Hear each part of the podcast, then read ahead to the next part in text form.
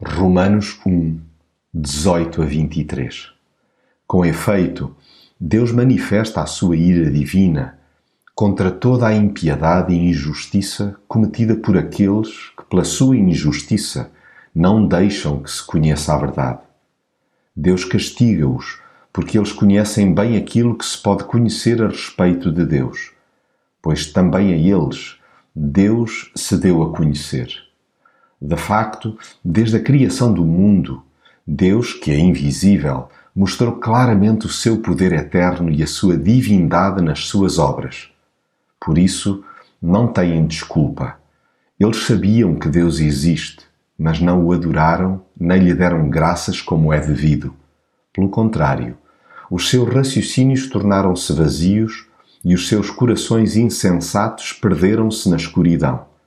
Dizem-se sábios, mas não têm juízo. Em vez de darem glória ao Deus imortal, adoraram imagens do homem mortal e até adoraram imagens de aves, serpentes e outros animais. O ser humano, desde cedo, se achou o centro do universo. Pensando com o umbigo, rapidamente se distanciou do Criador. Julgando-se sabedor de tudo e mais alguma coisa, cavou um fosso enormíssimo no relacionamento com o Pai. Deus foi expressando a sua tristeza e manifestando a sua ira. A cada ato presunçoso, por parte daqueles que ele amorosamente criou, vai-lhes mostrando o castigo inevitável do pecado.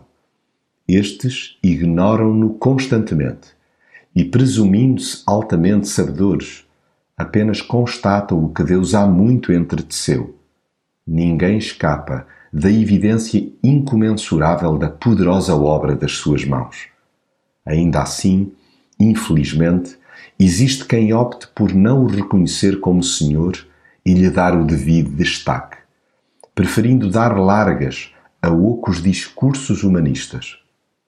Inconscientemente, ou não, toldam a mente e o coração, revelando profunda insensatez fecham-se à espiritualidade, trancam as portas da fé, dizendo-se sábios, tornam-se loucos, cultuam-se a si mesmos, projetando Deus nas suas limitadas concepções.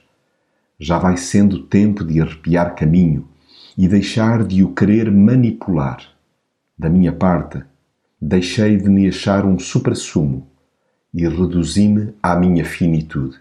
Escolhi admirá-lo em vez de me colocar no seu lugar. Esta é uma apresentação Meeting Point, uma comunidade que ama Deus e ama pessoas. Encontra mais informações em meetingpoint.org.pt.